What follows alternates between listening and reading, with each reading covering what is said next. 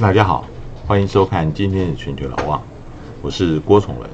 今天跟大家谈的题目是从波顿的回忆录来看这一次的夏威夷会晤。今天是美中关系的关键的日子，就在美国国务卿庞佩欧跟中共中央外事领导小组办公室主任杨洁篪会晤的时候，前国安顾问波顿他写的白宫回忆录有几个大爆。先行发表摘要。波顿笔下的川普透露了川普真正跟中国打交道的一些想法，可以用来参看这一次夏威夷会晤里面的几个问题。夏威夷的会晤，根据美国媒体的报道，是应中方的要求，是不是这样子？我们目前还需要查证啊。不过，川普就在会面已经开始的一个小时以后，他签署了。呃，中共在新疆设立呃这个在教育营，侵害维吾尔人权的这个制裁法案，用这个方式来表示他是对中国大陆强硬的。但是波顿回忆录里面所呈现出来的川普就是完全不一样的。在去年六月 G20 日本峰会的时候啊，波顿曾经随川普呃跟习近平有共进一次的晚餐。习近平当时曾经为了新疆的政策辩护，川普在那个时候表示赞同，他认为这样做是完全正确的。这不是川普第一次呃做这样的表达。波顿的副手伯明曾经告诉波顿，在川普二零一七年十一月访问北京的时候啊，就曾经对这个问题做出非常类似的表态。这一次夏威夷的会晤，外面呃本来猜测是。美中是要避免外交互撞，因为北京在呃第二天会晤的第二天要召开人大常委会，里面已经排定了要审议港版国安法。那美国已经事先都已经讲了，一旦推出港版国安法，美国会进行非常严严厉的制裁。如果是这个制裁是按照一九九二年美国香港政策法。是把香港特殊的一个贸易地位给拿掉的话，外面担心会对于中国大陆、对于香港、对于美国经济都会造成冲击，是一个三输的局面。但是川普心里面真正的想法是根本不在意香港。根据波顿回忆录里面，呃，所谈到在去年美中贸易谈判进行的同时啊，香港正好发生反送中的抗议。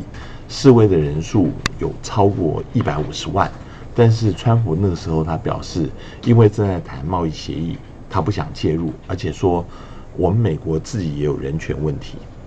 去年是天安门呃事件三十周年，川普也拒绝发表白宫声明，嗯，还把日期搞错，他说那是十五年前，现在谁还在乎呢？我现在正努力想要达成协议。别的什么都不想要。会议录里，呃回忆录里面最骇人听闻的其实是川普啊，把他个人的政治利益跟国家利益混为一谈。这个跟在呃乌克兰的情况非常类似。在呃川普跟习近平的高峰会上面，呃习近平呃川普对习近平他暗示说，中国的经济能力可以影响现在正在进行的选战。呃，我们知道波顿的回忆录因为受限于呃白宫的安全审查哦，他没有办法原话呈现，否则会被告。但是他描述了川普强调就是美国农民的重要性，在选举过程当中，如果中国能够增加对于美国大豆跟小麦采购，这会大大的帮助呃川普能够连任成功。那。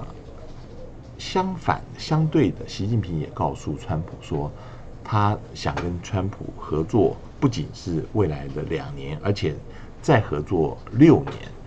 川普回答说：“啊，有人说这个宪法规定总统只能连任两届的限制啊，应该为了我而废除。”习近平就说：“美国选举实在是太多了，他只想跟川普打交道。”这个一来一往之间呢，正好反证了很多人对于夏威夷会晤。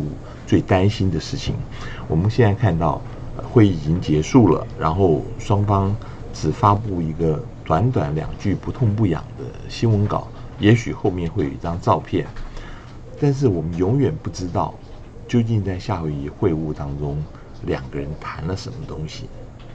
庞贝欧跟杨洁篪，他是作为两国领导人的个人代表，一定会谈到彼此现在目前的政治处境啊。嗯，川普现在接连的疫情、经济衰退，还有种族问题啊，现在的选情非常的不好。那我们刚刚也提到了，美国几个农业州就是川普的票仓。如果现在中方呃杨洁篪这边说会承诺大手笔的购买，一定会受到川普的欢迎啊。那投桃报李的方式就是像美国的俗语讲说，既然你抓我的背，我也烧你的背，意思就是呃你对我好，我也对你好。美方对于中方的反应的现在目前的强硬的一些方式啊，是不是就是做态走过场做做样子而已呢？这样的川普啊，是很难让美国信任的，更不会让盟邦啊能够感信任川普。今天呃，谢谢你的收看，我们下次见。